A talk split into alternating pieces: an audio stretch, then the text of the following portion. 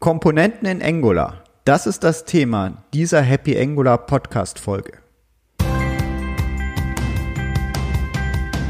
Hallo und herzlich willkommen zum Happy Angular Podcast, dem Podcast von Angular Entwickler für Angular Entwickler und die, die es werden wollen. Verstehe, wie Angular Anwendungen funktionieren. Erhalte spannende Einblicke und bewährte Praxiserfahrung. Mein Name ist Sebastian Dorn.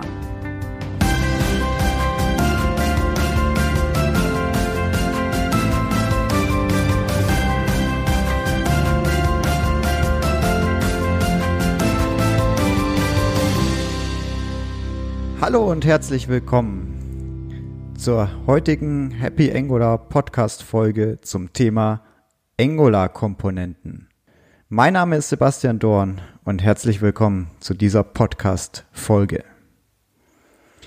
Komponenten sind in Angular ein elementarer Baustein. Sie definieren den Inhalt deiner Angular-Anwendung. Jede Angular-Anwendung besitzt mindestens eine Komponente, eine Root-Komponente. Diese Root-Komponente wird auch App Component genannt oder auch bezeichnet in deinem Angular-Projekt. Eine Komponente besteht mindestens aus zwei Bausteinen, nämlich dem Template, einer HTML-Datei, die die Frage klärt, wie soll deine Komponente dargestellt werden. Das heißt, sie definiert das Aussehen deiner Komponente. Und einer zweiten Datei, einer TypeScript-Datei, die den Logikteil dieser Komponente entspricht. Der Logikteil definiert, welche Inhalte diese Komponente darstellen soll. Definiert also den Inhalt. Außerdem definiert die Logik TypeScript-Klasse, wie die Komponente sich verhalten soll. Also auch das Verhalten wird innerhalb der Logikklasse definiert. Zusätzlich können wir Styles angeben, die nur gültig für diese Komponente sind.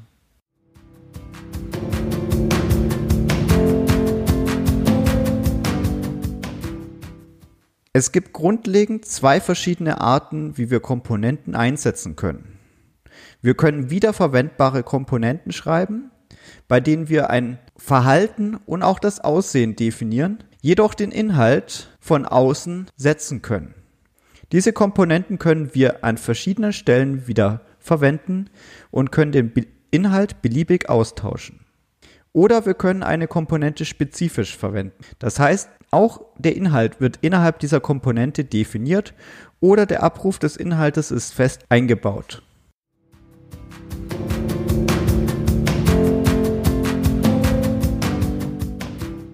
Schauen wir die Komponente jetzt noch detaillierter an. Technisch gesehen besteht die TypeScript-Klasse noch zusätzlich aus einem Decorator. Dieser Decorator sagt, dass diese TypeScript-Klasse eine Angular-Komponente ist.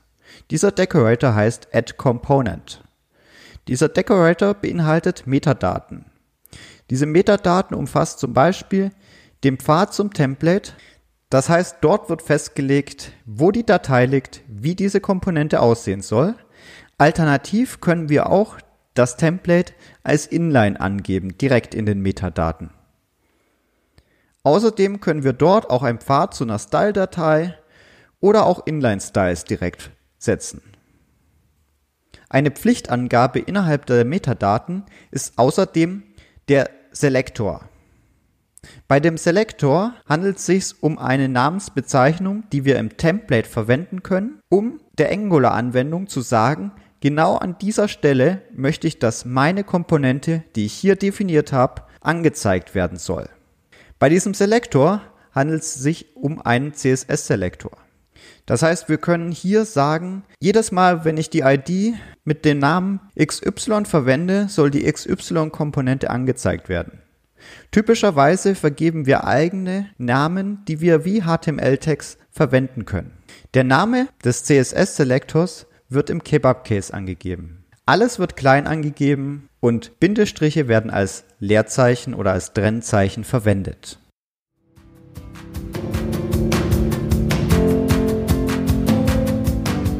Wir können Konfigurationen über Inputs anbieten. Das heißt, wir können von außen Daten oder Einstellungen von außen setzen können. Diese können die Darstellung anpassen, es könnte das Verhalten angepasst werden oder auch typischerweise Anpassung der Daten, die darzustellen sind. Ereignisse oder Events können wir mit Hilfe von Outputs an die übergeordnete Komponente, die unsere Komponente einbindet, ausgeben. Hierüber können wir wichtige Ereignisse der Elternkomponente mitteilen. Außerdem auch relevante Daten, die für die Elternkomponente wichtig sein könnten. Schaut euch dazu bitte auch das Beispiel in den Show Notes an, wie wir diese Inputs oder auch Outputs definieren können.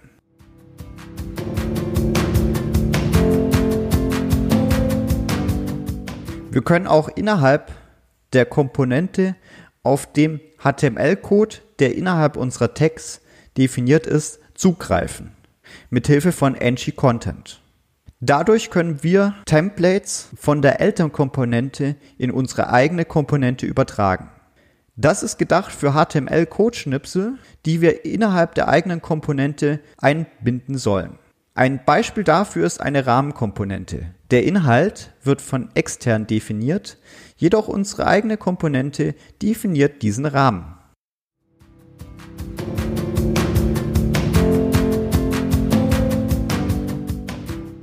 Kommen wir nun zu Host Listener und Host Binding. Damit können wir direkt an das Template bestimmte Bindings durchführen oder auf bestimmte Events aus dem Template reagieren. Dies erfolgt wiederum über Bindings mithilfe von add host listener und add host binding. Host Listener erlaubt es, einfach Events zu erkennen. Wir können dabei zum Beispiel die Events Mouse Over, Mouse Leave verwenden und wir können mithilfe einer Methode auf diese Events reagieren. Ein Beispiel dafür ist das Einfärben der Komponente in einer bestimmten Farbe, wenn der Benutzer mit der Maus darüber fährt. Wichtig dafür ist, dass die Host-Listener-Methode immer public sein muss, da sonst der Prot-Bild fehlschlägt. Beim Host-Binding können wir analog zum Host-Listener einen Decorator verwenden, add Host-Binding. Dieser erlaubt uns einen einfachen Zugriff auf die DOM-Properties. Wir können sie diese verändern und erhalten außerdem regelmäßige Updates, sollte sich diese ändern. Wir können damit Style-Klassen und Style-Attribute setzen. Analog zum Host-Listener muss auch der Host-Binding immer public angegeben werden, da sonst der Prot-Bild fehlschlägt.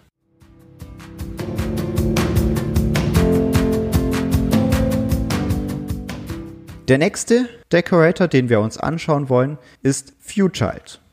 Mithilfe von ViewChild können wir auf Komponenten, die wir im Template definiert haben, auch im Logikteil drauf zugreifen. Wir können dabei auf DOM-Objekte zugreifen oder auf Komponenten. Dabei geben wir entweder den Typ der Komponente an, auf die wir zugreifen wollen, oder den Namen einer Template-Referenzvariable, die wir im Template verwendet haben. Eine Template-Referenzvariable setzen wir einfach innerhalb der HTML-Tags mit einem Raute und den Variablennamen, den wir verwenden wollen. Analog dazu gibt es auch Content Child. Content Child arbeitet ähnlich wie ViewChild. Nur dass wir nicht auf das eigene Template drauf zugreifen, sondern das, was innerhalb unserer HTML-Tags von der Elternkomponente definiert wurde. Hier können wir analog zu ViewChild auf Template-Referenzvariablen zugreifen oder auch mithilfe von Komponententypbezeichnungen auf die entsprechenden Komponenten.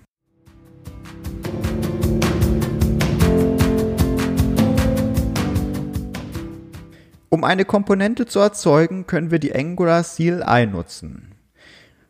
Da können Sie mit Hilfe von dem Befehl ng-generate component und dann den Namen der Komponente den entsprechenden Komponente erzeugen. Die Angular CLI erzeugt Ihnen dabei vier Dateien. Eine Datei dafür ist die .component.ts Datei, die ihren Logikteil ihrer Komponente beinhaltet. Außerdem eine Component.html Datei, die das Template definiert. Zusätzlich wird eine Style-Datei namens component.css oder SCSS je nach Style-Definition in Ihrem Projekt angelegt und außerdem eine Spec.ts. Die wiederum für spätere Testfälle gedacht. Zusätzlich wird automatisch versucht, deine neue Komponente im nächstgelegenen Modul zu registrieren, damit du diese auch direkt verwenden kannst. Solltest du deine Komponente manuell erzeugt haben, musst du sie in dem Modul, wo du sie verwenden möchtest, typischerweise im App-Modul, in den Metadaten, im ng-Model, im Declarations Array angeben. Ansonsten kann Angular nicht die Referenz zu deinem CSS-Selektor und deiner Komponente, die geladen werden soll, finden. Es reicht dabei aus, wenn du deine eigene Komponente per Hand anlegst, wenn du eine Logikteil, also eine TS-Datei erzeugst mit den entsprechenden Metadaten, die mindestens einen CSS-Selektor und ein Template beinhaltet. Entweder inline oder eine Referenz zu einer externen Datei.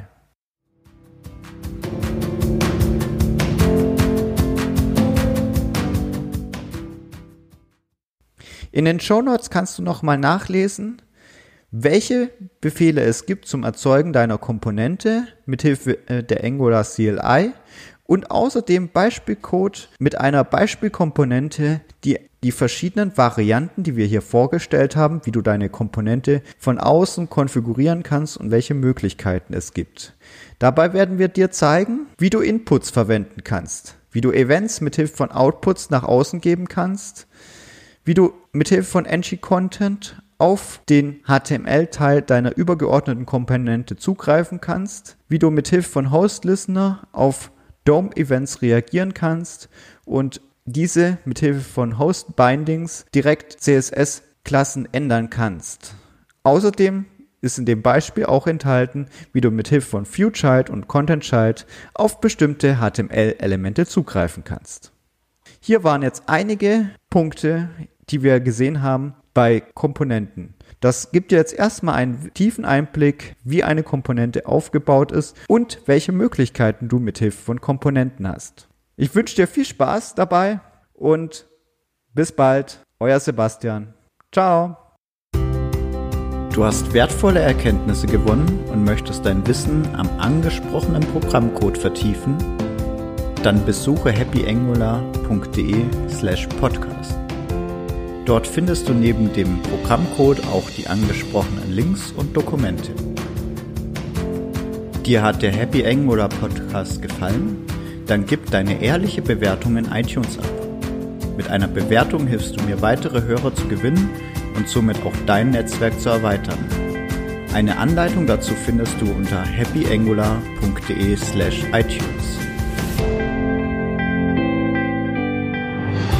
Das war der Happy Angular Podcast. Der Podcast von Angular Entwickler für Angular Entwickler. Sebastian Dorn sagt vielen Dank fürs Zuhören und ich freue mich auf die nächste Folge. Ich wünsche dir, mein lieber Hörer, auch im Namen meiner Co-Moderatoren und Gäste viele tolle Ideen und vor allem viel Spaß beim Programmieren mit Angular. Dein Sebastian